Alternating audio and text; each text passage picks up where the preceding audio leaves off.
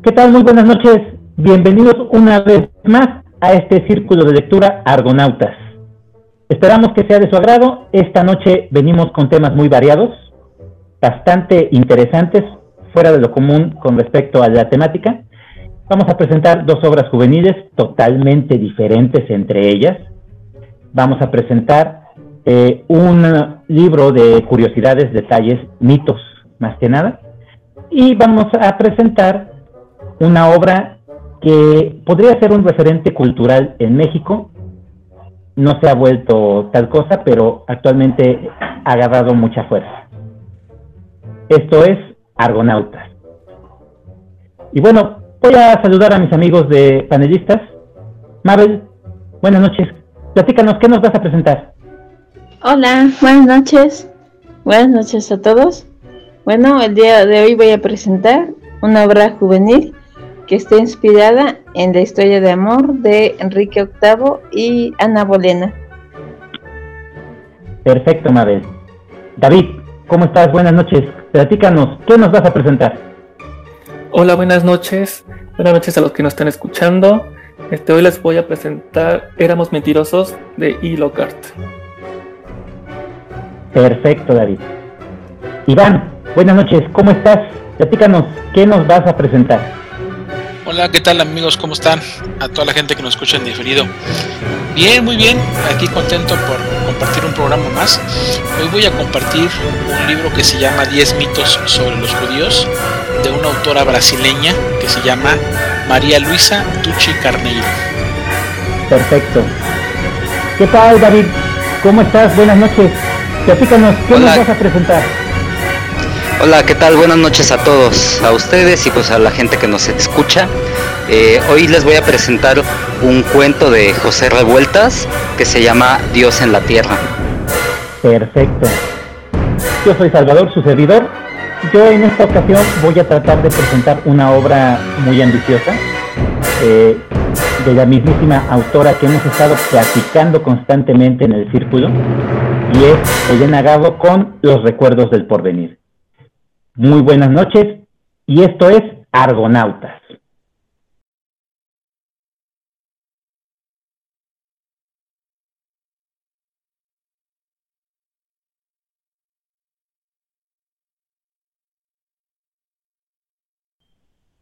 Cedo el turno, vamos David, comenzamos contigo.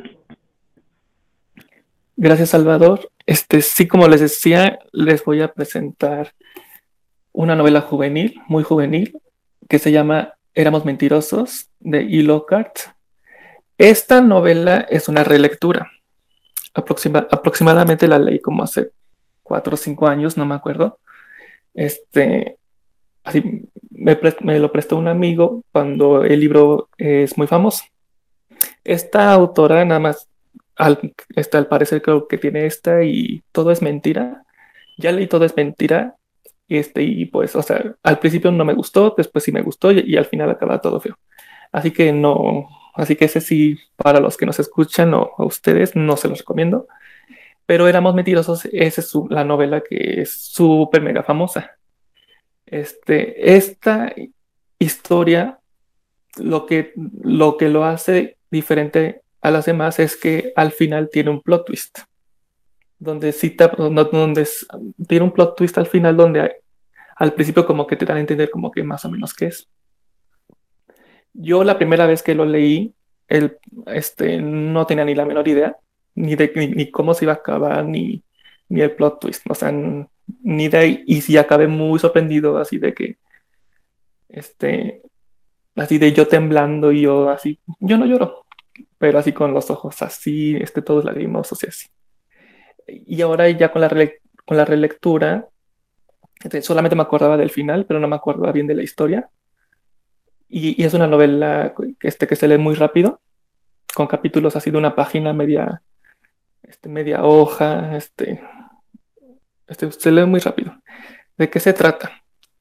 Es, un, es la familia Sinclair, muy rica, bastante, bastante rica de que, de que en sus veranos se van, este, los abuelos tienen, tienen una isla para ellos, nada más. Este, al principio del libro te viene un mapa de que vienen las cuatro casas, de que la casa principal es de los abuelos, ¿no? Menciona el abuelo paterno de que él, hereda, él hereda la fortuna de su, de su papá. Este, y las otras tres casas son de, la, de sus hijas, hijas, mujeres, todas. Y, la, y los protagonistas son los hijos, de los, hijos de las, de las mujeres. Entonces, en total son, son cuatro primos. Y la protagonista es una de, de las primas que se llama Candas, o para los amigos Cady. Entonces ella, entonces ella, comenta de, así de todos los veranos que, que va pasando en, la, en, la, isla. Entonces ella comenta de que los cuatro se, se, dicen los mentirosos porque, porque ellos tienen un secreto en común, pues que las hace mentirosos.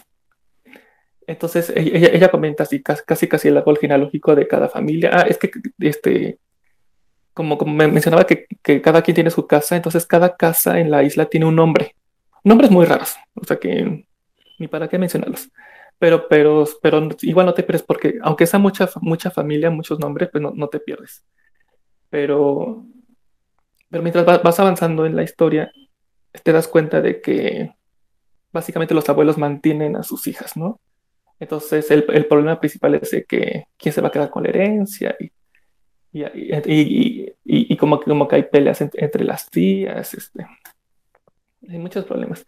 Entonces, es, la historia principal sucede cuando Cady tiene 15 años, es el verano número 15.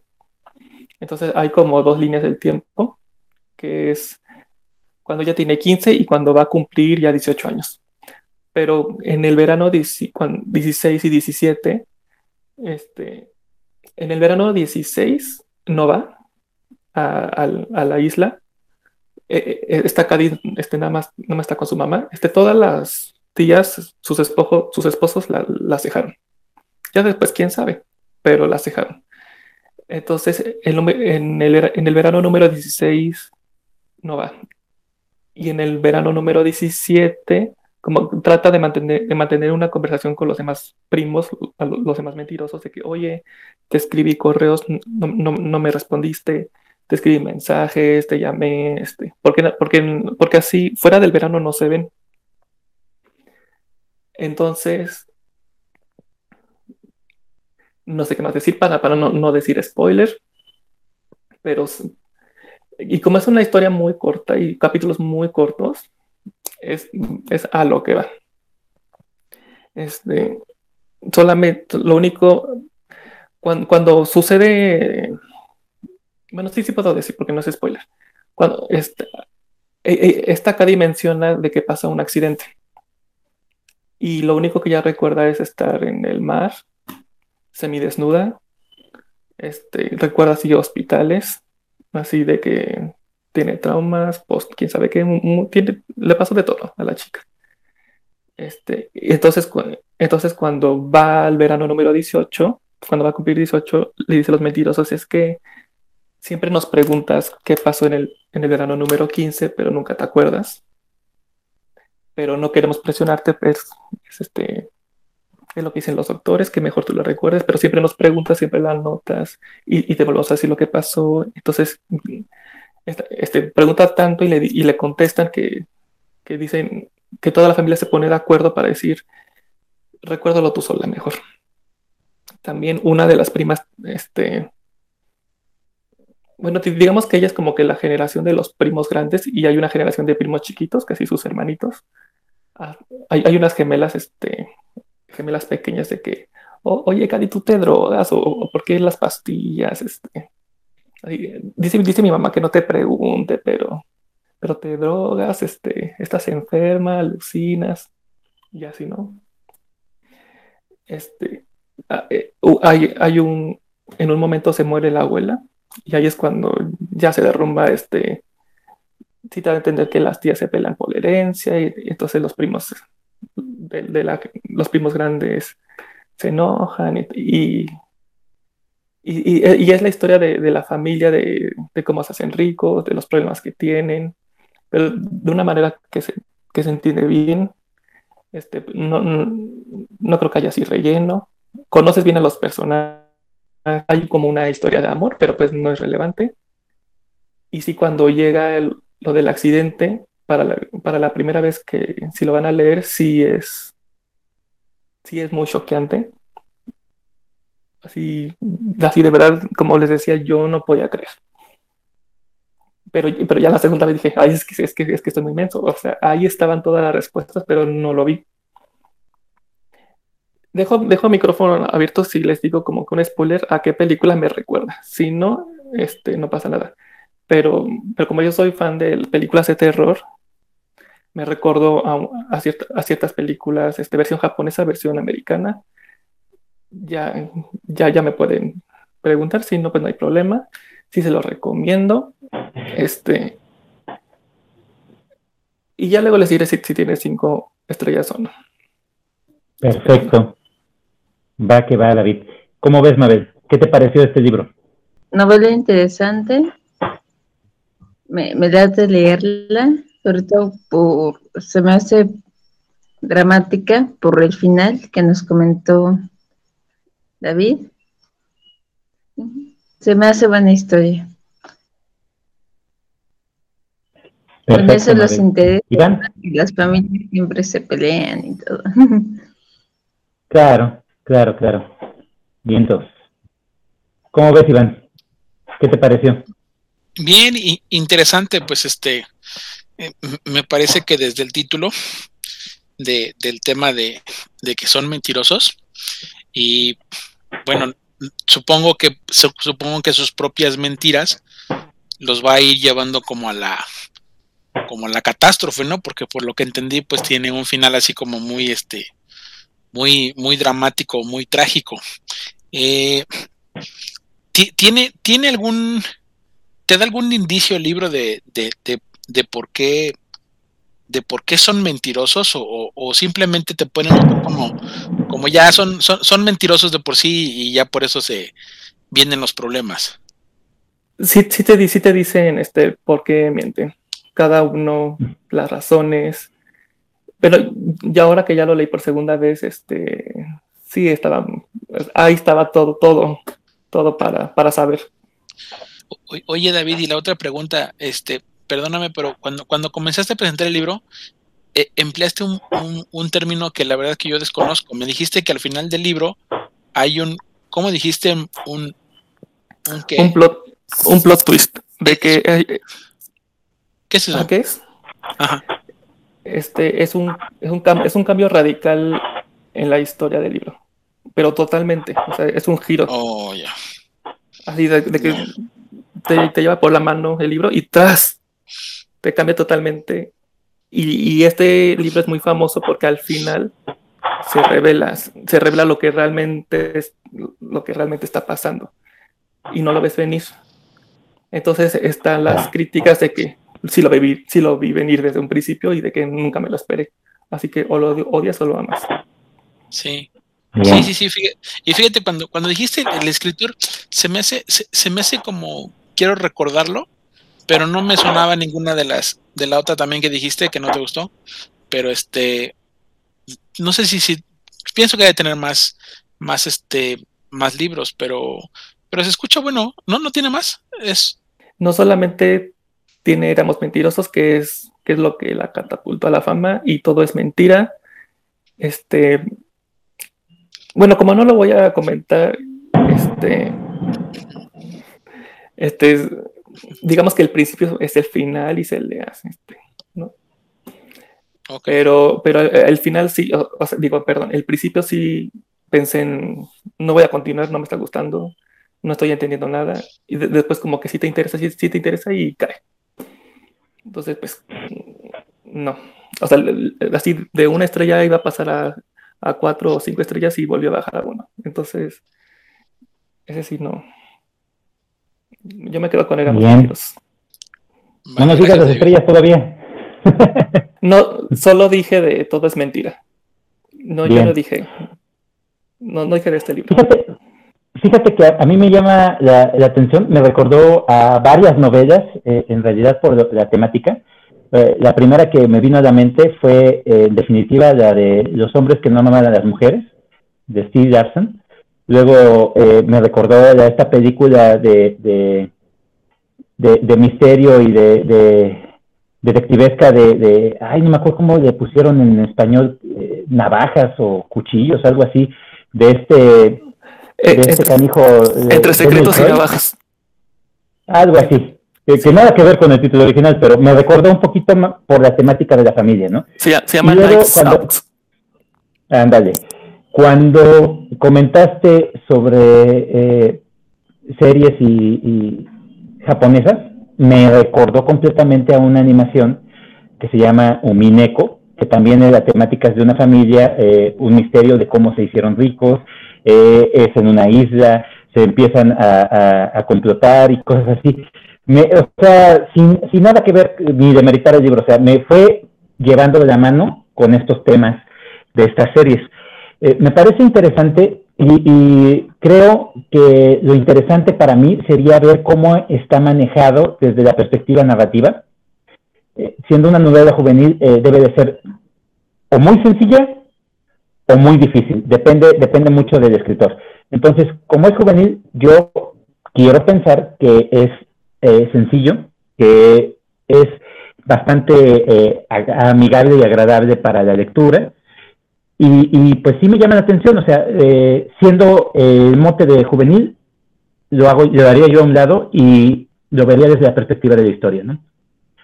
Me parece interesante y pues es un, es un buen libro para compartir. Gracias por esta, esta aportación, David. Perfecto. Ok, continuamos con la siguiente de la noche. Marel, el tiempo es tuyo. Platícanos. Gracias. Bueno, en esa historia, como decía, está, es de una autora canadiense, me parece, canadiense o gringa, no sé muy bien su origen, porque busqué en Google y como que no, no está muy específico, pero bueno, en fin, el chiste. La historia es una historia de amor, muy inspirada en la historia de amor de Enrique VIII y Ana Bolena. Y bueno, como decía, es una historia juvenil que se centra en que este mm, Henry, aquí como lo mencionan, es un chico el que está condicionado por su familia, que él tiene que hacer todo lo que quieren, que estudie en Harvard, que sea político, así, o sea, su familia, en resumen, le que este, mm, o sea, como que nunca le preguntó qué es lo que realmente quiere. Y pues él pues sí, va siguiendo eso. Pero un día llega una chica nueva a la escuela, que bueno, aquí aparece como Anne, y ella es todo lo opuesto a él. Ella es una chica rebelde, es muy diferente, es como que dinámica, es incluso de otra clase social, porque él obviamente es de una clase social mucho más alta. Entonces, pues eso es desarrollando la historia. aquí el problema es que él ya tiene novia, una que le había elegido también su familia. Entonces ya de alguna u otra forma se dan las cosas, él se enamora de Anne y van surgiendo, van, eh, su relación es buena, muy buena, aunque bastante complicada porque los amigos de él pues le ponen trampas, la ex de él también, entonces es, pues es una historia de amor así tormentosa, se puede decir. Y bien, pues termina, yo no les quiero contar el final, pero ustedes si leen la historia de esa pareja en específico, fue una de las más renombradas, entonces sabrán cómo va más o menos el final, pero es bastante bueno, es un libro bueno, a mí me gustó, Incluso me lo leí dos veces. sí, está entretenido. Es una historia mm, muy amena. Se te hace, es muy ligera. Entonces yo creo que la puedes leer en una semana. Le recomiendo bastante por si son del ese interés de ese tipo de, de libros. Se me hizo también mucho como el toque de William Shakespeare, ya ves que él mezcla mucho lo que son las historias de amor, el drama, la tragedia, entonces se me hizo mucho de ese corte, de esa autora. Perfecto, Mabel. Eh, eh, hablar de las pasiones es, muy interesante. Adelante, David. Sí. Yo tengo una pregunta. O sea, yo no conozco la historia. Al principio me recordó varias historias que he leído, ah, así de, de cómo la conocí todo. ¿Es biografía? ¿Es amor? O, sea, porque me quedé a, con se enamoran. Y, pero ¿de qué se trata? Ah, bueno, sí. Es una novela, claro. No es, no es novela histórica, para nada, sino que es una novela, mm, ¿cómo se puede decir? Centrada, es como si trajeras esos personajes de la historia, Enrique VIII y Ana Boleina, al siglo XXI, en una escuela particular que esa escuela resulta que es de la familia de este Henry, que sería Enrique VIII en esa época actual, y como la historia de ellos, pues termina en tragedia. Así fue. Interesante. Eh, Iván, ¿algo que quieras comentar con respecto a esta historia que nos plantea Mabel? Sí, eh, fíjate que se, se, escucha interesante como la mezcla que, que, intenta ser. Eh, ¿Es escritora, dijiste? ¿Es mujer? Hombre. Sí, es mujer. Es mujer, no si es canadiense o gringa, pero es americana. Pues, pues este tipo de, novelas, este, híjole, no, yo no sabría qué esperar. Eh, no, sé, no, sé en qué circunstancias llegó a, a, tus manos, pero, por ejemplo, cuando tú empezaste a decir, igual como dijo David, ¿no? A mí antes de que nos explicaras tu última parte, yo pensé que sí era como de un corte histórico. Pero imagínate sacar dos personajes de su contexto y meterlos a, un mundo actual y, y, y, en una etapa más juvenil. Este, se me, se me hace interesante, se me hace chistoso. Primero porque, pues, pues, a mí como me gusta la historia, a mí sí me gustaría como que eh, empezar a buscar los enlaces de la parte histórica que seguramente debe tener con la parte presente. Pero pues igual como tú lo comentaste, ¿no? Como dijimos al principio, si es un, si es una novela juvenil, pues a lo mejor un joven que no le interesa mucho ni Enrique VIII ni Ana Bolena, pues simplemente le interesa la, la, la, trama que ponga la, la, escritora. Entonces, este, no sé, ah, yo pensaría que ese tipo de novelas es como, como tener una bomba de tiempo en tus manos, ¿no? O sea, no sabes en qué momento la vas a soltar o, te va a encantar. En tu caso creo que te gustó porque tú dijiste que la leíste dos veces. Este, y, puedes correr ese riesgo, ¿no? Pienso yo, pienso yo que puedes correr ese riesgo de que la estés leyendo y que alguien diga, no, la verdad está bien chafa, ¿no? No quiero. O alguien que diga, ¿sabes qué? Me encantó y, son de esos libros como que son o, como que te encantan o los dejas. No, no creo que sean libros como que muy, como muy banales. Pues está interesante, interesante la, la, la propuesta. Perfecto. Fíjate que eh, yo también soy de la idea de, Iván. Me parece interesante el hecho de que eh, sea una novela juvenil eh, ambientada en la actualidad y que los personajes sean referenciados con respecto a, estos dos personajes de la historia de, Henry y Ana Bolena, que hayan sido uh, adaptados a, una actualidad y que, y que la referencia histórica sea presente, pero eso es lo que a mí me interesaría, ver cómo está eh, llevado a cabo la historia, qué tantas referencias hace con respecto a, la historia eh, original de estos dos personajes, qué tanto mezcla eh, con la actualidad y, cómo, cómo los, eh, los, maneja como elementos de la narrativa, ¿no? Eso me llama mucho la atención. Eh, la cuestión del romance me parece interesante qué tanto se, se, desarrolla con respecto a estos dos personajes históricos y, y pues, ¿qué tal es la, la, cuestión narrativa? ¿Es muy sencilla? ¿Es, es agradable o tiene cierta complicación con, con, respecto al estilo. Sí, es un libro bastante ameno, muy fácil de leer, es como que muy, muy fluido. Entonces no, en ningún momento se te hace pesado. Sí, yo creo que es una característica de, de, de esta tipo de narrativa juvenil, ¿no? Sí, David, ¿querías comentar otra cosa? Otra pregunta. ¿En la semana lo, leí, lo leíste dos veces o, o solo una vez? Esta novela La leí dos veces, claro, no junta, pero fue separada porque este el libro lo compré hace un buen de tiempo. O sea, la más reciente fue, la última lectura fue hace como dos semanas más o menos.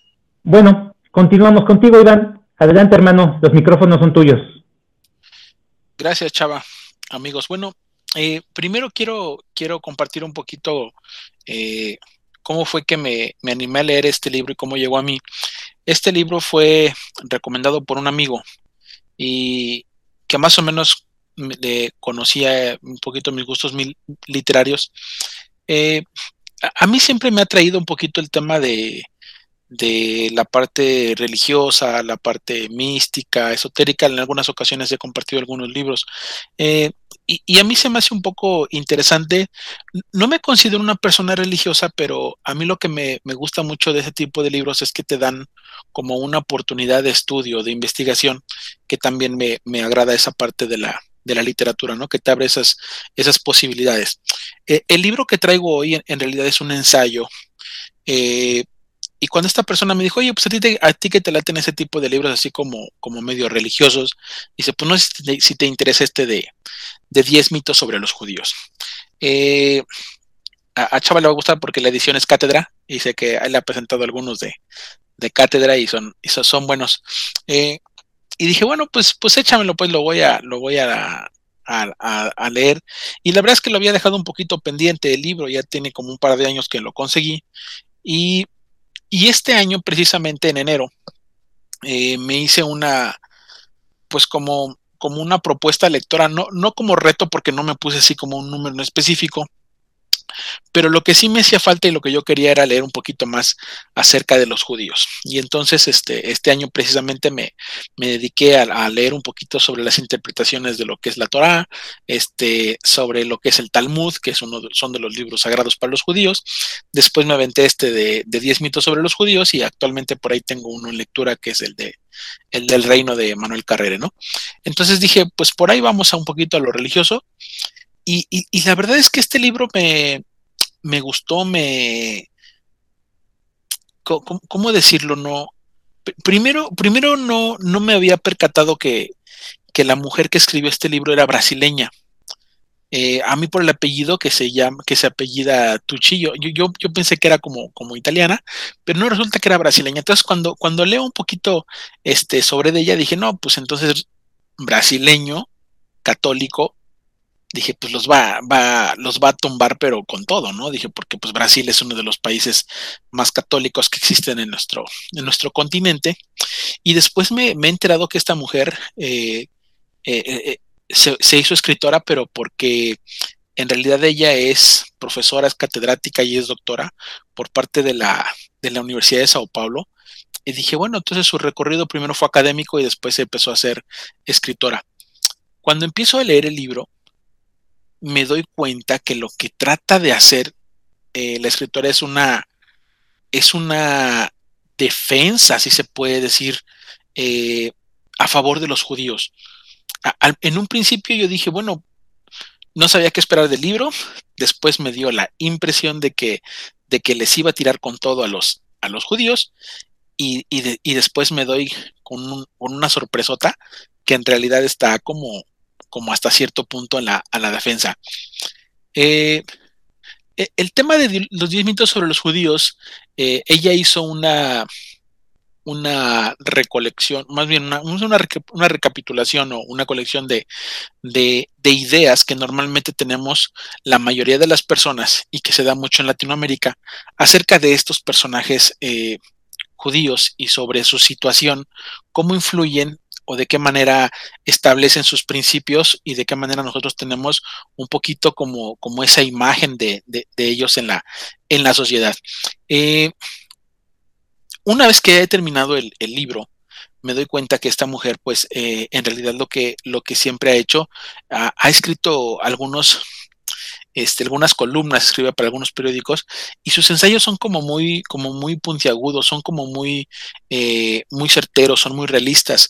Eh, e, e, esta señora dice que, Brasil eh, es, un, es un país que vive detrás de una farsa y de una hipocresía racial. En realidad dice que, que aunque sus lemas del país siempre son como como lo hizo su propia bandera del orden del progreso y que son un país que, que admite a todos, dice que en realidad no lo son. O sea, los brasileños, para ella, que es brasileña, dice, los brasileños somos hipócritas, los, los brasileños este, somos, somos raciales con, con, la gente de color. Este, dice, y muchas cosas las disfrazamos también con el, con el tema del antisemitismo, ¿no? Que es esa, esa segregación o esa separación o esa, este, que aborrecen a los, a los judíos. Eh, recordar para, para, para, la gente que no está muy eh, metida en ese tema, pues que los, los, los, judíos se hicieron muy presentes en toda Latinoamérica precisamente después del holocausto, ¿no? Entonces, después de la persecución de los judíos, y ella dice principalmente Brasil fue uno de los países que abrió las puertas, habla también ese junto con México y otros. Esto no está en el libro, esto, esto, esto lo estoy diciendo como extra que he encontrado yo de ella, como para poder entender un poquito por qué escribe esto y para qué lo hace, ¿no? Eh, eh, en un principio también este libro lo, lo, lo, escribe para sus, para sus alumnos, para que puedan uh, como entender un poquito por qué, por qué la gente le tiene tanta este, aborrecencia a los, a los judíos. Entonces ella, ella dice que de, desde que los países latinoamericanos, tanto como Brasil, este, México y Colombia y otros países que aceptaron muchos judíos eh, en, su persecución, pues bueno, que dice que al final pues no, no eran tan bien vistos, ¿no? Principalmente en Brasil, la persona que en aquel entonces empezaba a recibir judíos o le dabas apoyo a un judío, pues prácticamente lo consideraban como una traición, ¿no? Considerando que son, eh, México, Brasil son países muy, o eran países muy católicos. Bueno, entrando ya en materia del libro, eh, e, el libro es bueno, el libro trae muchas imágenes, trae muchos, este, eh, algunas notas de periódico, tiene este, algunas notas propagandísticas que se hacían en, ciertas épocas eh, de la persecución judía, el tema de los nazis eh, y, otro tipo de, cuestiones que también han sacado los, los gringos con el tío Sam y otro tipo de cosas como cómo se van mezclando el judío, el dinero, este, el capitalismo, el control económico mundial, ese tipo de cosas. Pero bueno, platico rápidamente y únicamente voy a, voy a comentar uno o dos porque pues también la, la, la idea es de que de que ustedes este, juzguen el libro y, le, y les interese. Lo que quiere hacer esta mujer es acercar el tema de los judíos a un, a un pueblo que probablemente no, no conozca tanto de ellos y que al final hagas, hagas tu juicio. Y eso me gustó porque, porque mientras ella es brasileña y se considera pues en el seno de una, de una familia católica, y mientras escribe un poco en la defensa de los judíos, entonces lo que me gusta es que no tiene sesgo en su, en su ensayo. Es lo, que, es lo que quiero rescatar, de que su ensayo es muy lúcido y, y, al final la, la, decisión te la deja a ti, o sea, te dice, está esto y está esto. Y ya pues tú, pues tú decides, ¿no? Pero, pero no hay por qué ni, ni vanagloriar ni satanizar. Los 10 mitos de los que habla el libro, el primer, el primer mito del libro dice, los judíos mataron a Cristo. El segundo mito dice, los judíos son una entidad secreta. El tercer mito, los judíos controlan la economía mundial. El cuarto mito, no existen judíos pobres. Quinto mito, los judíos son ávaros. Mito número seis, los judíos no tienen patria. El siete, los judíos son racistas. El 8. Los judíos son unos parásitos. El 9. Los judíos controlan los medios. Y el 10. Los judíos manipulan a los Estados Unidos. Únicamente voy a tratar de comentar lo que a mí me pareció interesante del 1, pues que obviamente es el primero, pero para que ustedes este, eh, escuchen un poquito más o menos de, de qué va y, ojalá que en algún momento le, quieran dar una oportunidad o si les interesa, pues que sepan que este libro es, es, es digerible, es fácil de leer, no es tan grande el libro y además pues que todo lo tiene como documentado en su ensayo. El primer mito que dice que probablemente es el más famoso de todos y que la gente lo sigue pensando y los católicos más o los cristianos más, ¿no? Los que, las, las religiones que provienen del cristianismo, que los judíos mataron a Cristo. Entonces, ella hace una investigación sociológica y una investigación histórica donde nos pone de un lado a los judíos de esa época las, las condiciones en las que vivían, las posiciones en las que están, pero también los pone del otro lado al gobierno, en este caso que era el gobierno romano, que era el que le tocó enjuiciar a, a, Cristo. Y entonces dice, ¿por, qué, ¿por qué tenemos un arraigo nosotros como probablemente muy religiosos y queremos a fuerza como echarle la culpa al, al, al, malo de la película o al... Dice, ok, entendamos y dice, ya, pongámonos en los zapatos de los judíos, ¿no? Viene un tipo o viene un personaje, para no este, denostar la imagen de Cristo, se viene un personaje que dice ser el, el Hijo de Dios y viene Dice, cuando tú tienes un, régimen establecido, tú tienes una, y, lo dice ella, dice, es como si tú estuvieras en un orden, en una escuela o en una casa, y de repente llega un tipo acá con ideas diferentes a las que tú tienes, dice, pues obviamente que lo vas a rechazar. Dice, pero no por eso quiere decir que seas el malo de la película. Dice, ok, este tipo no, no concuerda con lo que nosotros venimos platicando, lo que nosotros venimos hablando, ¿no? Y, y yo puedo poner un ejemplo aquí en el círculo, ¿no? Que de repente llegue aquí alguien que no conozcamos y que se meta y que, y que esté aquí en nuestro círculo y que nos empiece a hablar de otras cosas menos de libros, pues, pues no podemos satanizarlo, pues trae sus ideas y a lo mejor es otra cosa, pero, pero no por eso quiere decir que nosotros seamos los malos. Y, y precisamente es lo que ella trata de poner en, siempre en el contexto histórico. Dice que nosotros estamos como un poquito como sesgados, por la religión y por esta cuestión de que a fuerza queremos como echarle la culpa a alguien. Dice, y yo considero que si realmente hubo algún culpable, pues es quien lo enjuicia. Y la falta de capacidad en ese momento de, imponer justicia en, un, en una nación romana tan, tan endeble en ese momento y que está completamente alejado de los principales senados hasta, hasta Oriente. Dice, donde Poncio Pilato tuvo que hacer lo que pudo, como pudo y con las herramientas que pudo. Dice, pero al final el que enjuicia es él. Al final el que enjuicia a Cristo es el que le pone el castigo y el que lo pone en la cruz. Dice, no son los judíos. Dice, es el gobierno romano. Dice, entonces, dice, ¿hasta qué punto nosotros podemos echarle la culpa a los judíos o a la, o a la religión completa? Decir, ustedes son los culpables de la muerte de Cristo. Más o menos así, así va el, corte de sus, de sus eh, explicaciones de los mitos. Pero, pero así como te lo platiqué, así lo deja al final.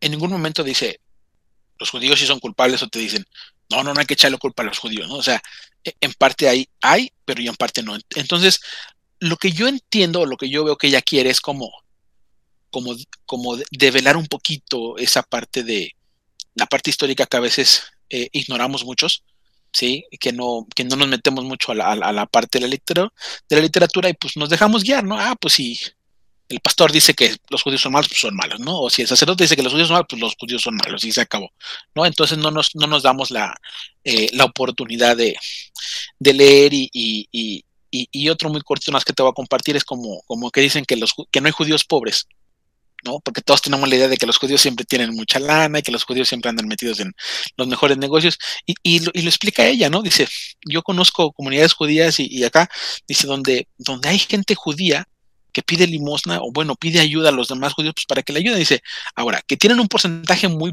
muy bajito de gente que vive en la pobreza, es correcto.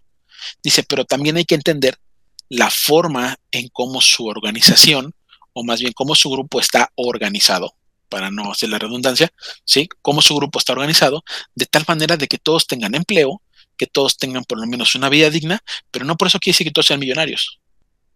Entonces dice, sus formas, dice que a lo mejor no lo tiene el catolicismo, que no lo tiene el cristianismo, que no lo tienen ninguna otra religiones, probablemente dice, y hasta por ahí se podría aprender un poco de cómo ellos han cuidado mucho esas cuestiones para tratar de, vivir de una manera decorosa. Dice, pero no quiere decir que no haya pobres, sí, sí los hay. Dice, y hay judíos que no tienen chamba, hay judíos que, que le andan al día, dice, pero la, la organización les ayuda bastante y, evita que la mayoría de sus miembros eh, estén en esas condiciones. Entonces, eh, eh, es por ahí más o menos el, sentido, el, estilo. Es un libro que pues les quería compartir, fue una de las cosas que, leí este año y pues se me hizo interesante, se me hizo interesante y más porque pues también la, mujer tiene una, una posición académica este, que se, es reconocida en, en Brasil y, aparte de esto, como que escribe mucho acerca de, de cuestiones sociales y, ojo que lo que me gusta es que, hasta cierto punto pues también eh, le tira a los suyos y a sí misma, ¿no? Pues como decir, pues este es mi país y pues la verdad sí cogíamos de este pie, pero hay que aceptarlo, ¿no? O sea, no, no esconde, no esconde esas partes que a veces uno como nacionalista pudiera decir, ay, nosotros no somos así o nosotros no somos esto. Ahí está, amigos, por si alguien quiere comentar algo, pues adelante. Va que va. Perfecto, gracias Iván. Eh, ¿Alguien quiere comentar? ¿Qué onda, Miguel? Sí, mira, eh, yo me parece interesante el, libro. Yo, mientras estaba hablando Iván, me metí a internet a buscarlo y me parece muy interesantes los 10 mitos que, que se señalan en, este libro. Y eh, pues mi comentario va en función de las experiencias que he tenido con eh, gente judía. He trabajado para judíos y eh, pues he aprendido muchas cosas de, ellos y me parece pues interesante cómo de alguna manera han, han este, fortalecido su cultura fuera de Israel, ¿no? Y algo que a mí siempre me ha llamado la atención y les voy a compartir este, dos o tres eh, datos de estos este, perturbadores, ¿no? Porque son detalles que no puedes eh, entender de alguna manera a menos que eh, conozcas de viva voz a un judío, ¿no? Y, que puedas conversar con él y, que esta persona se pueda abrir hasta cierto punto a decir la verdad, ¿no? Pues miren, eh, una de las cosas que me llama la atención de los judíos es que cocinan muchísimo en horno, ¿sí? O sea, su, su, uno de los instrumentos fundamentales en su cocina es el horno, ¿no? Este es un dato interesante porque este, pues bueno, en cuanto a gastronomía, ¿no? Casi todos los platillos van horneados y las familias se reúnen alrededor de los hornos. Otro dato interesante es que eh, son un, pueblo que tiene muchísimo más días festivos que los mexicanos. Este es otro dato bastante perturbador, ¿no?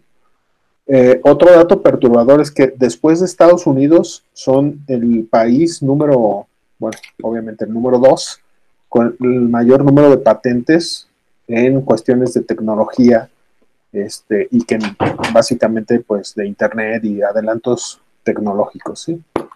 en software y todo esto. Este, existe una universidad en Israel que es la universidad más importante y todo, todo su, crecimiento es 100% tecnológico y científico. O sea, casi humanidades no enseñan, ¿no? Ese también es un dato perturbador, ¿no? Y este, por último, es que los judíos hasta el día de hoy, pues eh, existen, obviamente existen católicos judíos, existen cristianos judíos, porque está esta este mimetismo entre el Estado y la religión, ¿no? Entonces, generalmente, pues, este, lo, llegamos a confundir, ¿no? Pero en realidad, pues, hay ciudadanos de Israel que, practican todos los tipos de credo, ¿no? No, no todos son judíos, ¿vale? Y los que son judíos, judíos, eh, y que practican eh, esa religión, se consideran como tal hijos hijos de Dios y los legítimos hijos de Dios. Y entonces en esto, eh, pues bajan su día a día, es decir, eh, el autoestima que se va fortaleciendo desde una edad temprana en los niños, pues va eh, sostenida en este pilar, en el pilar de somos el grupo, somos el pueblo favorito de Dios, y ante eso, pues no hay, no hay ningún argumento en contra. Entonces, en este sentido, eh, son, son un pueblo con, un, con una fuerte creencia en su superioridad basada en sus creencias y realmente eso ha sido un motor de su desarrollo, ¿no? Porque pues se sienten con, con, esa, es como la, la, pluma de Dumbo, ¿no? Esa bendición de ser el grupo elegido por, por Dios y el único. Y entonces, este, pues esos son los datos que a mí me parecen bastante interesantes de, esa cultura. Obviamente hay muchísimos más. Son un pueblo que produce muchísima agricultura en medio del desierto, ya que pues gracias a sus avances tecnológicos han logrado, por ejemplo, eh, pues desalinizar eh, el agua de, los, de los litorales que, que puedan, que pueden, este, pues, apoderarse, ¿no? Y de cualquier manera, pues, de cualquier fuente de agua la, la, potabilizan para el riego. Así que, pues bueno, esos son lo que quería comentar. Es un pueblo muy interesante y se me hizo bastante interesante que a través de ensayos eh, este libro esté eh, explicando estos 10 mitos. Perfecto, Miguel. Bueno, quiero hacer una acotación para la gente que nos está escuchando. Miguel es un compañero del círculo, eh, anteriormente estuvo con nosotros, eh, participaba un poquito más, ahorita está eh, acompañándonos como escucha y nada más está haciendo comentarios con respecto a lo que nosotros estamos presentando. muchas gracias, Miguel. hermano, esta es tu casa, ya sabes, cuando gustes y esperamos contar más con tu presencia para enriquecernos de esta misma forma. Perfecto. Ok. ¿Alguien más quiere comentar? Vamos a intentar escuchar el comentario de Mabel. Adelante, Mabel. Bueno, a lo que iba es que sí me pareció un libro muy interesante. En eso coincido con el comentario de Iván, que pues, es importante.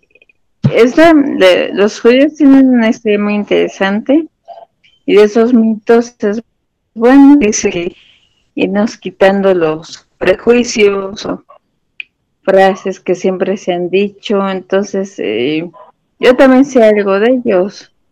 Por igual, por mi familia, mi papá conoció varios, entonces, pues ya por ahí he podido informar. Entonces, sí, está bastante interesante. Me gusta la historia y sí, me gustaría leer ese libro. ¿De quién, ¿Cómo se llama la autora? Se llama María Luisa Tucci Carneiro. Ah, ok. Va, gracias. Perfecto. Ok, David. Adelante con tu comentario, David. De hecho, yo tenía muchas preguntas, pero, pero mientras Iván este, comenzaba con, con los 10 mitos, se me fueron las dudas. Este, yo iba a decir de que si la autora se basaba en los judíos, pero nada más en la comunidad de Brasil, o era los judíos en general, pero eh, en algunos mitos, digo los más sencillos, como que yo, pensé, pues también, este, pues los mexicanos somos medios así, o, ya personalmente, este, se me hizo así como que muy curioso de, que unos puntos puede ser, ah, pues, habrá que leer, pero otros dije, ay, pues, ah, pues sí nos parecemos bastante. No sé, me resultó chistoso e interesante. Nada más. Y en realidad, así como lo dices, este David, eh, a, mí, a mí me gusta el libro porque precisamente dije, este libro está hecho para brasileños, argentinos, mexicanos, chilenos, colombianos, para cualquier país latinoamericano, porque, porque a veces pregonamos mucho otras cosas y como dice ella, a veces somos farsantes, la verdad, o sea, a veces somos, eh, y él dice, es, hipocresía este, disfrazada. Entonces, y, y, el, y, el, tema es que, que sí habla de los judíos eh, de manera general a nivel global, este, estos son como los mitos más arraigados en, Latinoamérica, pero este, te digo que tiene unos pósters por ahí de, Estados Unidos, tiene unos pósters europeos de, cómo se hacía propaganda en contra de ellos y pones, eso es lo que a mí me gustó, que sacó como imágenes verdaderas, libros que se hicieron, folletos y todo ese tipo de cosas que se, que se hacían por todo el mundo en contra de los judíos, ¿no? Pero pues sí, así, así mismo fue. Perfecto. ¿Qué te pareció a ti, David? ¿Vos cómo, cómo viste el libro de, de Iván? Pues bastante interesante, ¿eh? Yo llegué, pues ahora sí que cuando apenas empezaba a enumerar lo de los mitos y me faltaba un poquito de contexto, pero me pareció bastante interesante y la verdad es que aclaran bastantes puntos que honestamente yo tenía una visión muy, muy engañosa. Creo que de los judíos nunca me había interesado este, tanto en indagar a fondo eh, y a un nivel más realista y me parece bastante interesante el libro, ¿eh? Bastante, sí, muy interesante. Perfecto. Ok, yo nada más quiero comentar que sí me parece interesante. Eh, creo que este tipo de libros son importantes porque nos hace ver las cosas desde esta perspectiva. Normalmente, siempre encasillamos las cosas o las vemos desde la perspectiva de la actualidad. Y eso es, es, es un error, considero yo. Este tipo de libros lo que hace definitivamente es que te pongas a pensar, a investigar como lo que nos está pasando actualmente en este, en este pequeño pequeña introducción a esta obra. Todos estamos empezando a pensar más a fondo con respecto a la historia de los judíos y con respecto a los mitos que se llevan a cabo. Eh, creo que hay muchas obras que nos pueden ayudar aparte de esta. A mí, por ejemplo, recuerdo una obra literaria de León Uris que me gustó muchísimo, eh, de nombre El Peregrino, el Ahab se llama, y es sobre cómo llegan los judíos a Medio Oriente y empiezan a colonizar y a abrir esta perspectiva nueva de lo que es la agricultura en esas zonas. Eh, hay, hay, por ejemplo, un contacto con un pueblo árabe, hay una reticencia de los árabes a cambiar y estos, estos judíos lo que hacen definitivamente es algo muy novedoso para ellos, completamente irreal e ilógico, porque también los árabes no quieren cambiar su forma de ser ni su, ni su, ni su historia, y los judíos llegan a modernizarlo todo. Eso me pareció muy interesante. El contexto social es un choque completamente de culturas y eh, me enriqueció bastante en ese aspecto. Ahora bien, la obra que plantea Iván me parece muy rica y, muy interesante. Lo que sí me deja un poquito en, en entredicho es el hecho de que siento yo que hasta cierto punto sí da su opinión la, autora con lo que comentó Iván, pero la deja completamente abierta para que no sea ella juzgada, como que siento que tuvo ese, ese, ese, cuidado y ese respeto de no dar una opinión concreta para no meterse en conflictos con respecto a polémicas. Eh, eso, eso también creo que puede ser un punto fuerte por parte de la autora, aunque siendo yo sincero, me hubiera gustado escuchar más su opinión. Pero bueno, hay muchas cosas que no se deben de juzgar con los ojos de la actualidad, que se tienen que ver a través de toda la historia y que se tiene que comprender que es parte del momento, que es parte de la historia. Eso sí me queda muy claro. Viniendo de una cultura que tiene muchísimos, muchísimos años de haber existido y que a través de la historia tuvo muchas eh, modificaciones y muchas este, penurias y, que al final de cuentas sigue siendo vigente su, forma de vida, me parece sumamente interesante. Perfecto. Pues cerramos esta, esta, esta pequeña aportación. Muy bien, continuamos. Vamos a escuchar a nuestro compañero David Tos. Adelante, David, preséntanos a José Revueltas. Bueno, pues el cuento del cual les voy a hablar el día de hoy, que como les decía se titula Dios en la Tierra, es un cuento un tanto breve y a mí me gustó mucho desde la primera vez que lo leí. Este, pues de entrada porque ahí creo que José Revueltas despliega ahora sí que poder, poder narrativo, ¿no? Es, es, un cuento que inicia más que planteándonos el argumento en, primer plano, empieza con una serie de este, con un, con una, como monólogo, digamos, acerca de lo que es este Dios, ¿no? El cuento, en realidad, el argumento es solamente una tropa de, de soldados que pues se encuentran en, en la guerra cristera que, que, sucedió en México el, el siglo pasado y que pues nos cuenta que pues, un pueblo, un pueblo alejado donde llegan esta tropa de soldados, se, encierra en todos en sus casas y se niegan a, abrirles la puerta a los soldados, se niegan a darles comida, se niegan a darles agua incluso.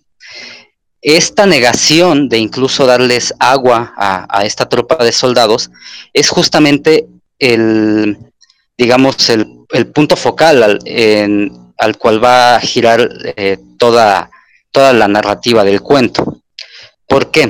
Porque pues José Revueltas nos, nos plantea que el pueblo, dado que para quien no lo sepa, pues la guerra cristera, que fue una, una guerra este, que se sostuvo entre, eh, en México entre pues, la Iglesia Católica y entre el gobierno, eh, él nos plantea cómo cómo es la postura del pueblo, ¿no? Un tanto pasivo-agresiva, es decir, el, pueblo más que agreder físicamente a los soldados y, ponerse a, a, pelear, simplemente se encierran, les niegan comida y, como les decía, les niegan agua. ¿no? O sea, después de días de, de andar por ahí vagando esta tropa de soldados, eh, quieren comida, quieren, quieren agua porque tienen sed, y el pueblo simplemente se niega a atenderlos.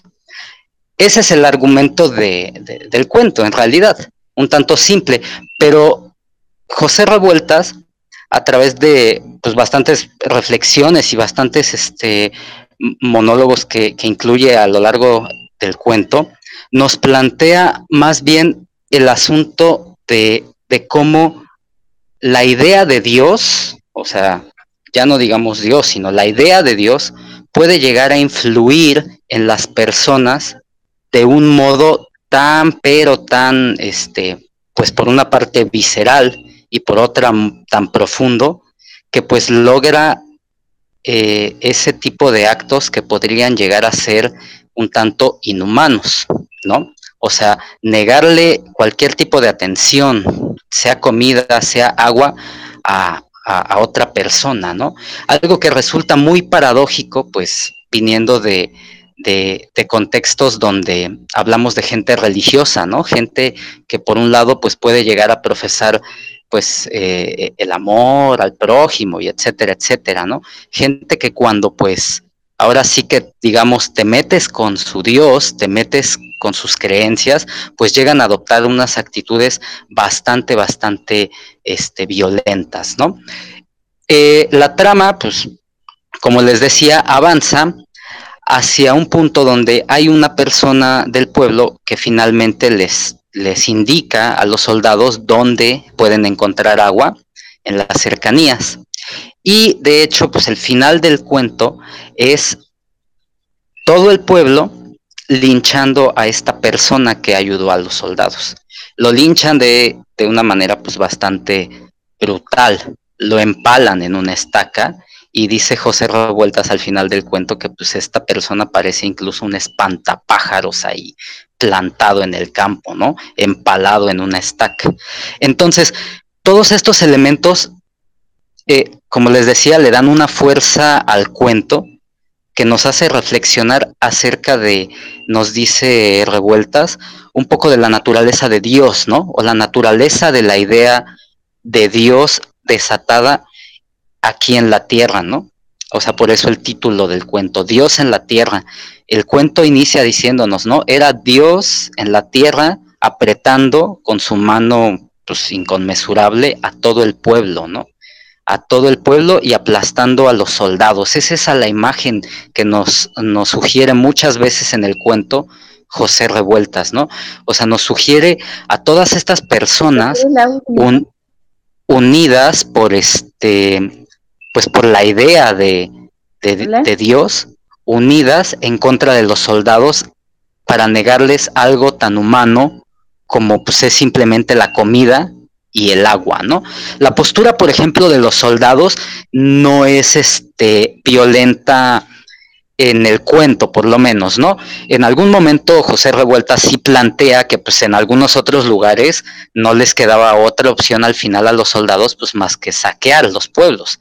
Pero en el que específicamente se, se centra la, narración de, de, Dios en la tierra, un pueblo que no, no, no, menciona nombres ni nada, este, pues es más bien esta postura pasivo-agresiva que les comentaba, ¿no? Simplemente de no responder y de negarles cualquier atención, una indiferencia absoluta. Esa es otra de las cosas que tiene mucho el cuento.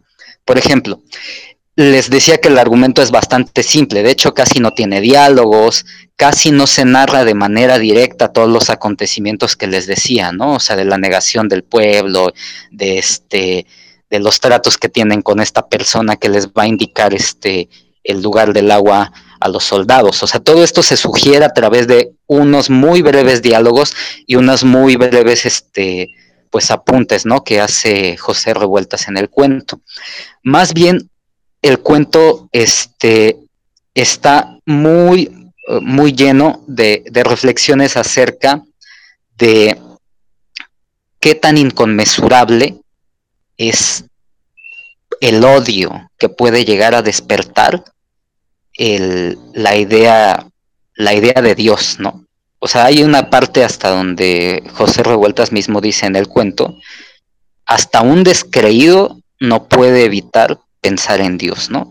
O sea, yo creo que en este cuento, más que hablar de, del Dios católico o algo por el estilo, del Dios judío o del Dios de alguna religión, o sea, Revueltas nos habla de la idea de Dios, la idea de Dios como motor en el ser humano para cometer actos pues bastante atroces a veces. Entonces, esta es mi aportación de, del día de hoy y pues bastante eh, recomendable en mi opinión el cuento, ¿no? No sé si alguien tenga algún comentario. Adelante, Iván. Gracias. Híjole, pues hablar de hablar de, de, José Revueltas es, es, es, hablar de uno de los, para mí es uno de los más grandes de, de México, de la literatura mexicana.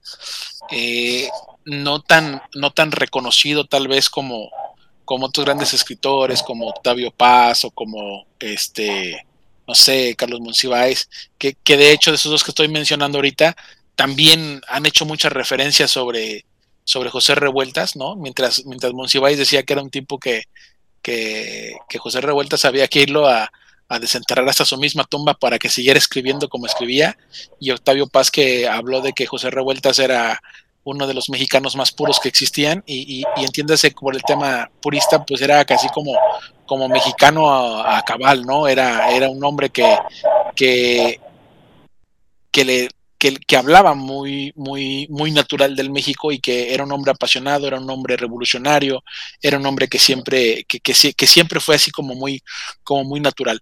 Eh, a, mí me, me, agradó mucho Revueltas desde que leí el, el Apando. Eh, tengo por ahí, ah, no tengo muchos libros de él, tengo por ahí como unos tres nada más, eh, pero he querido como, como irlo saboreando poco a poco, ¿no? Tengo por ahí también el de el de luto humano y también tengo el de eh, los motivos de Caín. Entonces, este, que son algunos de los más, de los más conocidos. Y, por ejemplo, este cuento, que no lo había escuchado, pero así como lo, lo, lo narró ahorita y lo comentó este David, eh, pues se antoja muchísimo. La verdad es que si alguien no, no ha tenido la oportunidad de leer a José Revueltas, este, yo les digo que lo, lo lean, que lo analicen. E, e, es, un tipo muy bueno, la verdad. Y, y, la mayoría de sus libros son pequeños. Entonces, ¿no? A diferencia de, de, otros como Luis Espota, que escribe como libros muy chonchos, no, este José Revuelta siempre escribe libros muy, muy, muy chiquitos, muy pequeños, pero que tienen mucho significado y, y, en muchos de ellos se van a encontrar así como, como siempre, como algo rebelde, como una rebelión, como algo, como, como que algo progresista, porque pues era como el sentido de él. Eh, José Revuelta se hizo muy famoso en el movimiento estudiantil del 68, este, por apoyar a los jóvenes, se consideraba también hasta cierto punto izquierdista, comunista, y pues fue uno de los grandes este, presos políticos que estuvieron en Lecumberri, que muchos escritores latinos este, pidieron su, que lo liberaran, ¿no? Eh, de, de, todo, desde Cortázar hasta Márquez y toda la gente pedía que, que liberaran a José Revueltas porque era, era un escritor que se, que se conocía en todo el continente. Eh, la forma en como, en como lo, lo, comentó este David se me hace, se me hace muy, muy buena. Eh, el tema de, del Dios, así como lo dice él, que, que no, no es que sea un tinte eh, religioso, eso me llama la atención y me dan muchas ganas de leer el, cuento, este, sino más, más que nada como un como una idealización únicamente, ¿no? Y, y, eso, eso que comentó al final de que dijo hasta el, hasta el no creyente al final termina creyendo en Dios, pues es como, como aquel que siempre fue ateo, pero el día que ya se está muriendo dice, no, este, perdóname Dios, ¿no? Y, y ábreme las puertas del paraíso, o sea, que, que, que se hace mucho esa referencia, ¿no? Que, que hasta el mismo ateo cuando ve la hora de su muerte se, se convierte y se hace, se hace religioso. Muy interesante, gracias este David por, por, por traer un escritor este, mexicano que te digo al, al, al, momento por muchos desconocido, por otros olvidado, pero que, que siempre, siempre en algún momento como que debe de estar en nuestra, en nuestra biblioteca o en alguna, o en algún tramo de nuestra literatura, pues que nos animemos a, a leer a un, a un mexicano tan, tan puro como, como Revueltas. Gracias. Perfecto, Iván. Adelante, Miguel. A mí me, me parece José Revueltas uno de los autores mexicanos, pues que no, no debería de faltar por ahí una revisada a sus textos. Y me parece un personaje bastante subversivo. y esta es una, una condición de su propia literatura. Es decir, es una persona provocadora que, pues bueno, basta con decir la, exactitud de, estas escenas grotescas, como son descritas por él. Y bueno, el apando, como bien dice eh, Santiago, eh, son, son parte de sus trabajos ejemplares. Yo creo que eh, es, es, un artista, pero es un artista contestatario, es un personaje que va generando polémica, que va poniendo pues el punto álgido en las discusiones, sobre todo del país de aquellos años, y me parece fundamental su literatura. Yo creo que ya no existen personajes como revueltas y no sé si hagan falta, ese, también es otro dato interesante, ¿no? Pero sí, sí creo que vale la pena darle una lectura y sobre todo reflexionar sobre los temas que, que se ponen en la mesa. Perfecto. Fíjate, quedó ad hoc con el personaje que yo voy a presentar, precisamente porque son muy semejantes. Definitivamente Revueltas es un referente cultural para mí con respecto a la literatura mexicana. De los pocos eh, autores y escritores que sí tenían una verdadera convicción por la lucha que ellos emprendían con respecto a sus ideales. Definitivamente eh, este relato es una cosa muy interesante y muy, muy bien ejecutada y maravillosa para mi gusto.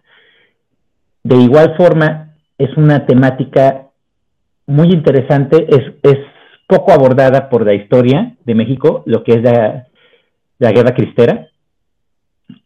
Muy pocos autores lo han, lo han referido. Me, me, acuerdo mucho de un autor que ya había presentado anteriormente, pero ya tiene muchísimo que lo presentó en el círculo, Jesús Goy Tortúa, compensativa. Esa obra se me hizo maravillosa y José Revueltas lo hace eh, de forma muy, muy bien lograda en un relato, en un cuento.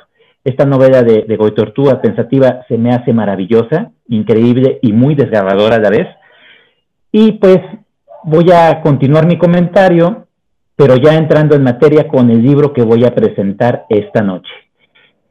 Este libro eh, de igual forma que lo, comentó Iván, llegó a mí eh, cuando yo era muy joven, fue algo fuera de lo común para mí. De por sí que su escritura no es una escritura muy, muy fácil ni común, es demasiado poética, muy emblemática, y eh, me pareció una obra hasta cierto punto inabarcable en el momento en el que llegó para mí. Yo tenía, me parece, 13 años, cuando, cuando esta obra llega, no le entendí gran cosa, pero me llamó mucho la atención la forma en cómo estaba escrito.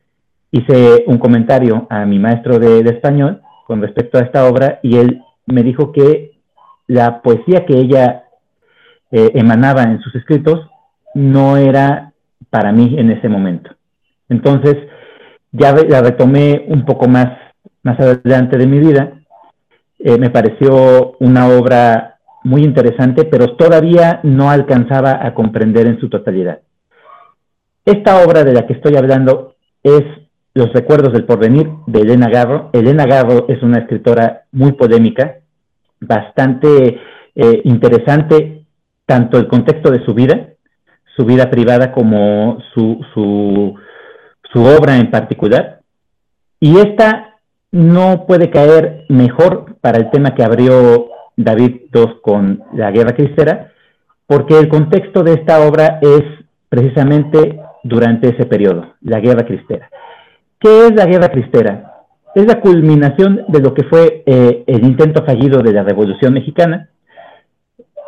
Fue una guerra hasta cierto punto muy cruenta entre la población y el ejército la población, ¿por qué? Porque estamos hablando de una época en la que la mayoría de la gente era muy religiosa, muy católica, y lo que hizo el gobierno definitivamente fue querer separar al clero del poder y del dominio que tenía con respecto a la población. Entonces, ¿qué hace? Promulga una ley en la cual definitivamente la excluye completamente del panorama y pues los cristianos, los católicos no estaban de acuerdo con ello, se levantan en armas y son superados completamente por el ejército en una instancia. Voy a entrar en materia con respecto al libro. Los recuerdos del porvenir. Para empezar, Elena Garro tiene una particularidad y una forma muy interesante de escribir fuera de lo común y es la precursora de lo que se vino después, que es el realismo mágico. A ella no le gustaba ese, ese mote porque no le gustaba que la encasillaran en algún, algún contexto en específico. A ella no le gustaba que le pusieran etiquetas a las cosas. Entonces ella rechazó completamente esa particularidad de que fuera ella una de las precursoras del realismo mágico con esta obra. Y la obra va de una historia dividida en dos partes. La primera parte te presenta a un pueblo, un pueblo muy, muy peculiar, donde una persona que está eh, falta de sus facultades mentales se cree que es el presidente municipal pero este, este personaje en particular es muy, muy entrañable y muy carismático. El, el personaje se llama Juan Cariño y este cuate se dedica a pasearse por el pueblo para tratar de atrapar las malas palabras, porque él decía que las malas palabras eran aquellas que lastimaban a la gente. Ahorcado, por ejemplo, la trataba de esconder, atrapar y encerrar en su sombrero. Esa parte me pareció muy interesante y muy bella a la vez. Este cuate le encantaba tener diccionarios porque las palabras para él eran maravillosas y le daban sentido a la vida. Este es uno de los personajes que Elena Garro va describiendo poco a poco. Está las, las prostitutas del pueblo, están eh, una, una persona, una mujer que es muy poderosa, rica, y que es la que se encarga en todo momento de estar desquitando las tierras a la gente para apropiárselas y tener más poder y más dinero. Están los hermanos Moncada, que son parte de los que son, podría decirse, los personajes principales. Son dos hermanos y una hermana, la hermana menor. Está un personaje que llega fuera de fuera del pueblo que lo consideran ellos un extranjero, y este personaje siempre va a estar buscando algo.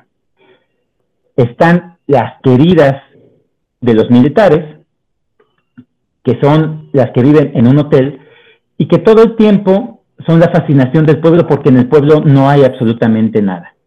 Entonces, ver a las queridas de, los generales que se pavonean los domingos eh, durante ese, ese pequeño, eh, podríamos decir, este, mm, no es festival, sino es como si, hicieran una especie de, venta de mercado ese día. Entonces la mayoría de la gente pues era el entretenimiento que tenían, verlas a ellas desfilar. Julia, que es la querida principal del general que ostenta el poder en el pueblo, el general Francisco Rosas, es la principal atracción de todos. Y al parecer Julia tiene un pasado con este personaje que llega de fuera que hace que todo se mueva en el pueblo. Este personaje va a insistir también en traer algo totalmente novedoso para el pueblo, que es el teatro. Elena Garro hace mención de que el pueblo es demasiado triste y que necesita vida, y para que tenga vida debe de llegar el teatro a él. La forma en cómo empieza Elena Garro la descripción de la novela me parece bellísima, de una forma totalmente interesante, porque para empezar te plantea una cosa que es muy novedosa en el momento y es quién es el narrador de esta historia. Resulta ser que en un principio el narrador es el pueblo. Y continúa la narración y cambia de el pueblo, de un nosotros, de un todos, de un ellos, a un la, que es la tierra. Entre el pueblo y la tierra hace el juego Elena Garro de la narración, de un narrador totalmente omnipresente que todo lo ve y que en todo momento está, pero también de un narrador que puede olvidar las cosas a pesar de que está presente en todos los hechos. Hace mención de que la memoria en ocasiones nos falla. Y eso también me gustó mucho, la forma en cómo juega con la narrativa. Voy a leer un poco del inicio para que vean cómo es que lo maneja el denagado y por qué es que me llamó muchísimo la atención. Aquí estoy, sentado sobre esta piedra aparente. Solo mi memoria, sabe lo que encierra. La veo y me recuerdo. Y como el agua va al agua, así, así yo, melancólico, vengo a encontrarme en su imagen cubierta por el polvo, rodeada por las hierbas, encerrada en sí misma y condenada a la memoria y a su variado espejo. La veo, me veo, y me transfiguro en multitud de colores y de tiempos. Estoy y estuve en muchos ojos. Yo solo soy memoria y la memoria que de mí se tenga. Ese nada más es el primer párrafo y me parece de una forma bellísima, escrita por Elena Garro, y así la novela va a transcurrir en un lenguaje demasiado florido, poético y muy, muy bien construido. El personaje de Francisco Rosas, que es el general, es un personaje demasiado duro, demasiado cruel, que a la gente le da mucho miedo y que al final de la novela va a tener una transformación debido a todos los sucesos que van a darse. En el primer cierre del primer arco, de la primera parte, hay un juego con lo que es el tiempo y eso es parte de las características que tienen todas las obras escritas por Elena Garro, El manejo del tiempo. La segunda parte muestra la crueldad de lo que fue la guerra cristera, de cómo el ejército empieza a tomar el pueblo completamente de una forma cruel, de una forma cruenta, porque el ejército tiene todo el poder y tiene esa característica que tuvo en su momento que fue el manejo del terror. Aquí los personajes van cambiando. Los Moncada eran niños, jóvenes, al final de la primera parte, y en esta segunda parte tienen un poco más de protagonismo. Hay una parte en la que las mujeres del pueblo organizan una festividad para que mediante esa festividad, al invitar a los, a los militares, parte del pueblo pueda tratar de salvar a la gente que está encarcelada de forma injusta, tanto el clero, el cura, como algunas otras personas que están encerradas. Pero el general Francisco Rosas es una persona que va dos pasos adelante siempre. Entonces, esa festividad se vuelve una cárcel para la misma gente que está en ella y el tiempo se detiene nuevamente. Eso me gustó mucho. La historia continúa. Los hermanos Moncada, uno de ellos es asesinado en el momento, el otro es apresado. Y para esto, la hermana pequeña, que no recuerdo si creo que se llama Isabel, se ofrece al, al general Francisco Rosas para ser ahora ella su querida y que pueda liberar a su hermano. Esa parte también me parece muy poética porque en ese lapso de la historia, tanto el general se doblega como a la vez imparte su justicia de acuerdo a su visión totalmente retorcida de lo que es la justicia y el poder. En esa parte, el hermano es liberado por orden del general Francisco Rosas, pero el hermano con esa peculiaridad que tienen los héroes mexicanos y que tienen los personajes grandes de la historia, se regresa al paredón de fusilamiento y él dice, no, a mí no me liberan, a mí también me fusilan. Todas esas peculiaridades que tiene la historia, que va, va creciendo y va, va narrándonos Elena Garro, me parecen muy bien retratados con respecto a esa particularidad de la historia, de la historia de México. Cómo hay personas que fueron injustamente asesinadas, otras personas que tenían la convicción de lo que ellos pensaban que era la justicia, otras personas que definitivamente fueron artífices del dolor y de la injusticia, como son los, militares, pero da la casualidad de que ellos nada más eran peones en esa historia y en esa parte tan cruel de lo que fue nuestra historia, la historia de México y de lo que fue ese conflicto armado, un conflicto fratricida entre hermanos. Esta historia en particular ganó el premio Javier Villarrutia en 1963, luego de ser publicada. Tuvo muchos problemas Elena Garro, personales, por hablar del conflicto que tuvo con su esposo, Octavio Paz. Eh, no voy a entrar en materia porque pues daría para un tema muy amplio de conversación y pues no es el caso, no, no vamos a ahondar más. Sí quiero yo hacer énfasis en que su vida fue muy, muy difícil de Elena Garro, tanto por su forma de ser como su personalidad, como por el hecho de que ella fue una activista social y que todo el tiempo estuvo en contra de, de lo que era la sociedad intelectual de México en ese momento y de la forma en cómo se hacía política.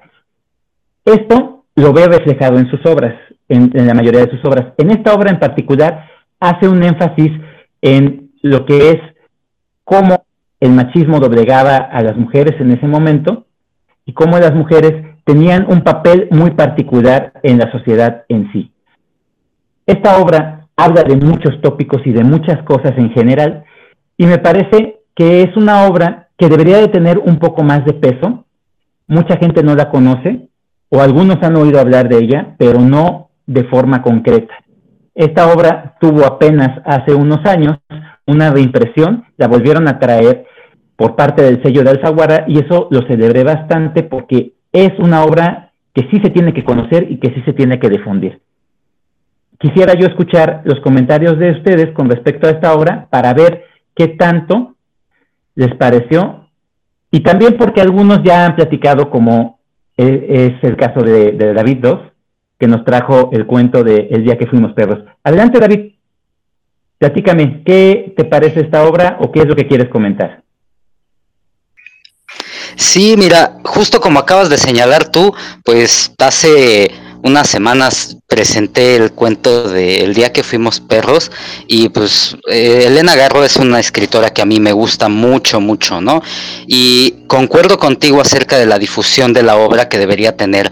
Honestamente, ahorita este que lo pensaba, yo creo que no sería pues tan disparatado decir que así como hay mucha gente que se sabe el primer renglón de Pedro Páramo que es otra obra cumbre de la literatura mexicana, también el primer párrafo que fue justamente el que leíste de cómo inician los recuerdos del porvenir, debería de ser algo súper conocido, porque simplemente pues, es hermoso, ¿no? O sea, es muy bonito. Y, y, no solamente es que sea bonito estéticamente, también está compuesto de una forma tal que da muchos tópicos acerca de los cuales ponerse a pensar, ¿no? De entrada, el asunto de la memoria, ¿no? Lo que nos dice de la memoria y su, y su variado espejo. Solo soy memoria de, de lo que de mí se tenga, ¿no? Que nos dice el pueblo. Entonces, concuerdo mucho contigo acerca de la difusión que se debería de dar, no solo de la obra de Elena Garro, sino pues ya de Perris, de, de ahora sí que de esta novela, ¿no? De los recuerdos del porvenir. Entonces, esa es una cosa que quería comentar. Otra, que justamente eh, el asunto de lo del realismo mágico, fíjate. Eh, Elena Garro, justamente como tú señalabas también, se mete con todo este rollo del tiempo y el manejo del tiempo en sus textos, en toda su obra, ¿no? En toda, toda, toda su obra. Y justamente, como decías tú, ella renegó siempre del, título de, que la encasillaran en el género del realismo mágico.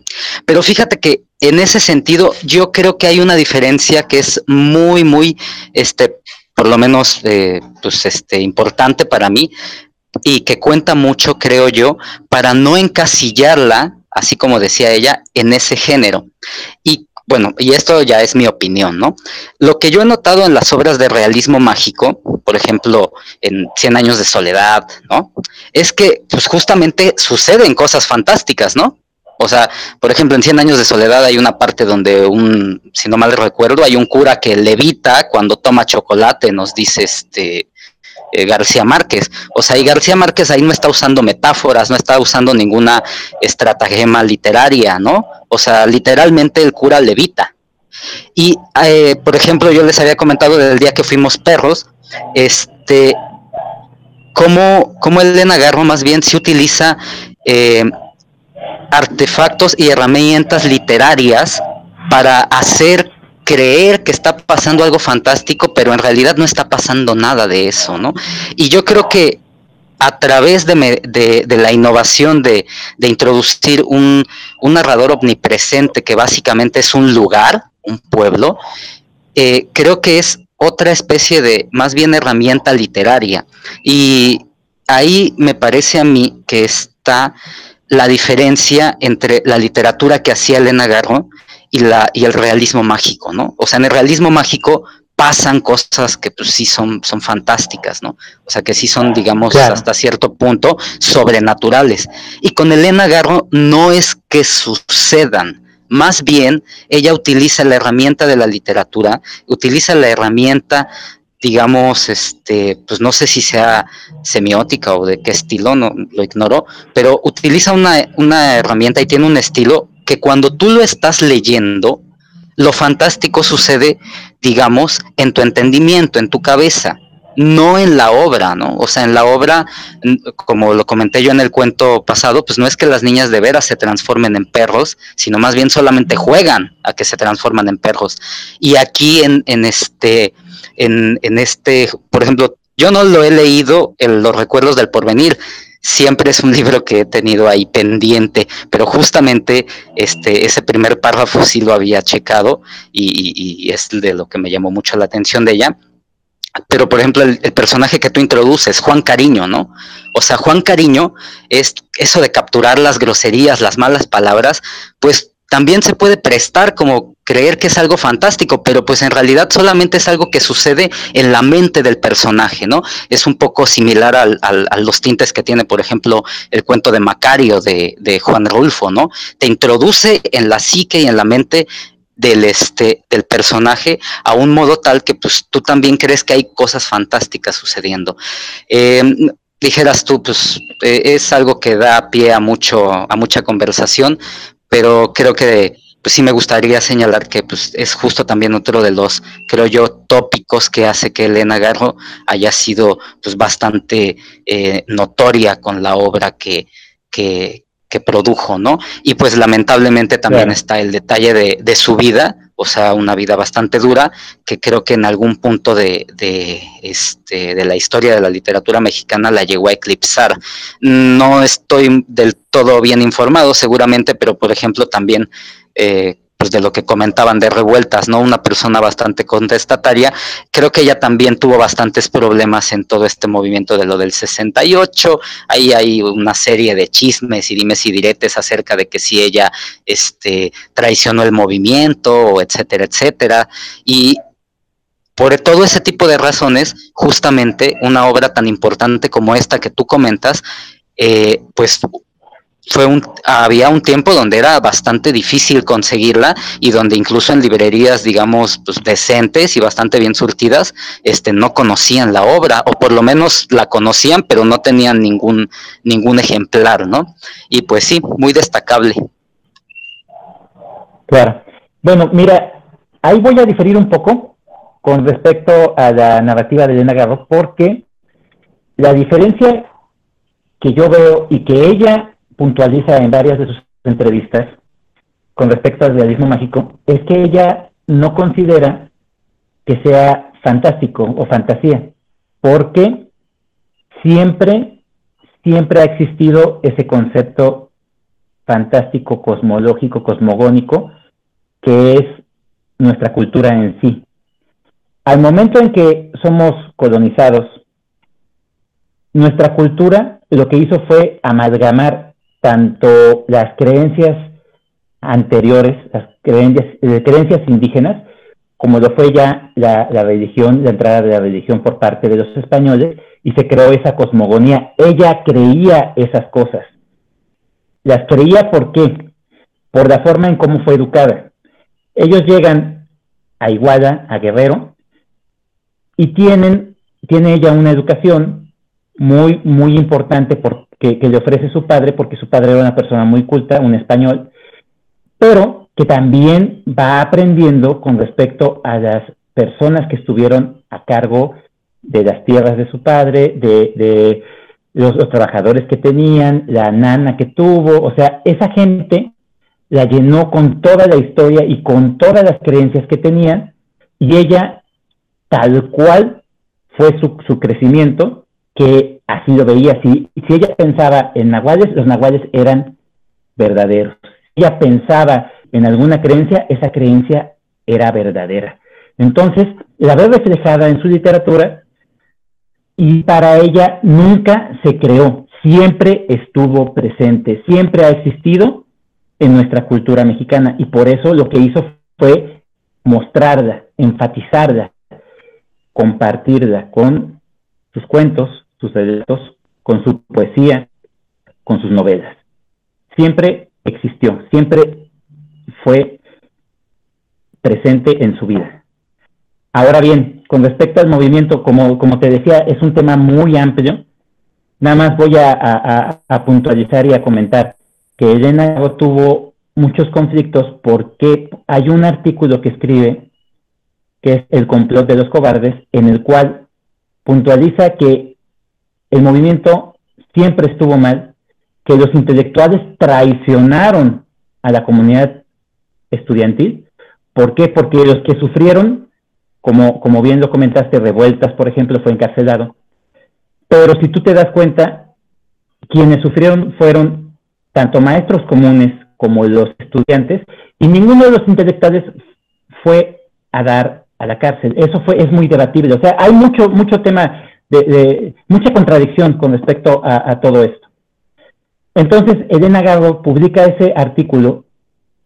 El movimiento estudiantil, y fíjate, eso es una de las faltas que nunca entendí, porque el movimiento estudiantil era público. Todos sabían quiénes eran los dirigentes, quiénes eran eh, quienes llevaban a cabo eh, la movilización, o sea, era público.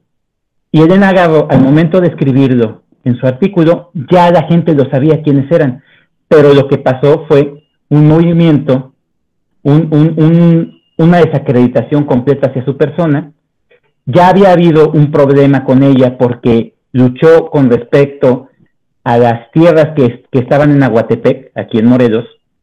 Ella lo que hizo fue gestionar y, luchar para que los, campesinos tuvieran las tierras y quitárselas a, los, a los ejidatarios, que con el tiempo los mismos campesinos se volvieron ejidatarios, o sea, la lucha que hizo Elena no valió de nada porque los mismos campesinos se volvieron ese problema que tenían, se volvieron ejidatarios. Entonces, ella, el primer exilio que tiene es porque el, gobierno la manda a exiliarse prácticamente, la empieza a presionar. Es el primer exilio que tiene. El segundo exilio es porque la comunidad intelectual la desacredita completamente, la hace a un lado y la la ponen en un estado totalmente de indefensión porque tanto el gobierno hace una persecución, hay un, hay un, de hecho hay una obra muy interesante que, que, que ahorita no recuerdo el nombre, pero te lo voy a dar rápido. Es esta obra de Sócrates y los gatos. Claramente Sócrates hace, hace alusión a ese líder del movimiento estudiantil que la señaló. Y esto de los gatos es porque hubo un, eh, ¿cómo podría decir? A ella la atrapa la policía, los famosos este, Judas, los judiciales, y la, la someten a una tortura, que es una tortura bastante cruel, y fue matar a sus animales enfrente de ella, a todos sus gatitos y a su capita que tenía. Nos fueron torturando y los fueron matando enfrente de ella para que se lo legara. Aparte, la describe en esa obra de teatro. bastante, bastante cruel, bastante eh, directa. Ya después lo comentaré porque también me gustaría compartirla. Entonces, cerrando ya este comentario, eh, creo yo que definitivamente es una escritora muy importante y lo voy a decir eh, desde mi perspectiva y desde mi, opinión, puede ser muy, muy debatible, pero es la segunda escritora más importante de México después de Sor Juana Inés de la Cruz. ¿Alguien más quiere comentar? Perfecto. Muy bien. Vamos a pasar a la puntuación de las obras que se presentaron y comienzo como fueron apareciendo.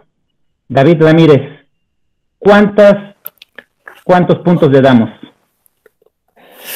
Oh, mentirosos para hacer una relectura. Cuatro estrellas. Si hubiera sido la primera vez, sí se llevaba las cinco. Perfecto.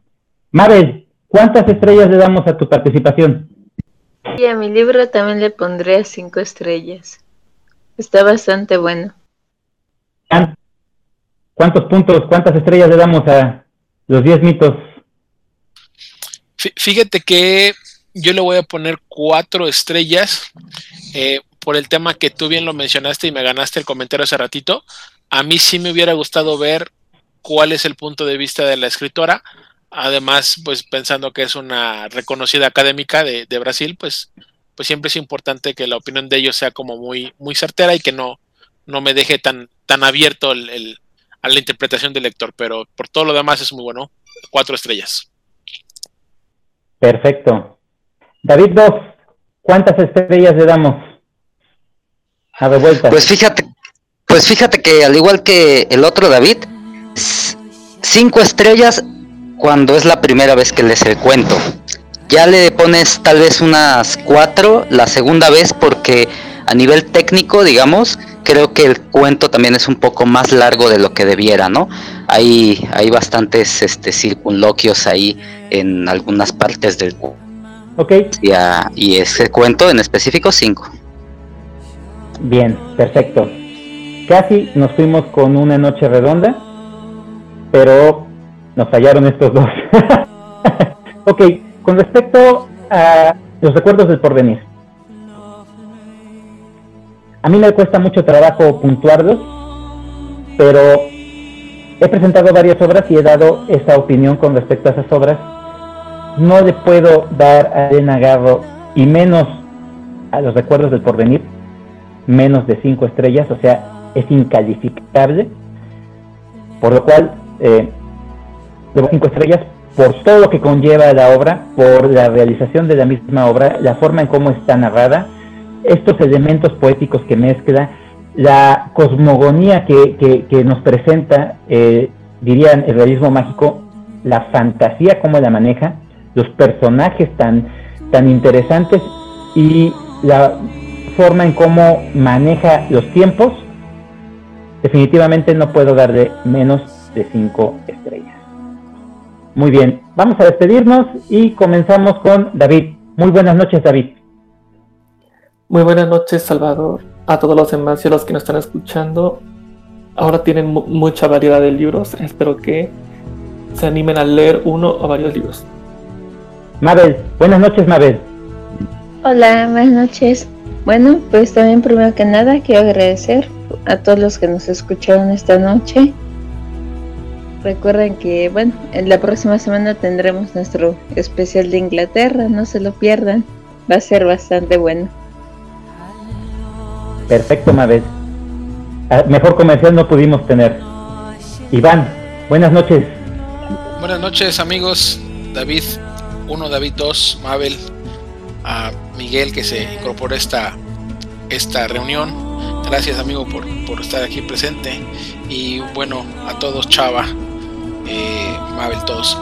Eh, pues ha sido una noche muy fructífera, fueron bastantes libros y, me voy gustoso de que, de que seguimos en ese círculo de lectura, seguimos compartiendo, compartiendo libros y nos esperamos la, próxima semana. Gracias. David, buenas noches David. Pues buenas noches, buenas noches a todos, a la gente que nos escucha. Espero les agraden los libros que compartimos el día de hoy y pues nos estamos viendo en el especial de Inglaterra de la semana que viene. Gracias David. Miguel, como siempre es un gusto hermano tenerte y pues igual me despido de ti. Buenas noches Miguel. Nos estamos viendo, hasta luego. Bueno, eh, mi nombre es Salvador, tu servidor. Yo creo que esta noche fue muy fructífera, bastante interesante, con mucha polémica, buenas, buenas obras, dos juveniles, eh, dos subversivas, hablando de los tiempos cristeros, eh, una de mitos, y el comentario de nuestro amigo Miguel fue excelente. Esta noche fue muy variada, espero les haya gustado, sea de su agrado, y no tengo más que decirles gracias totales. Nos vemos la próxima semana. Pasen un excelente momento.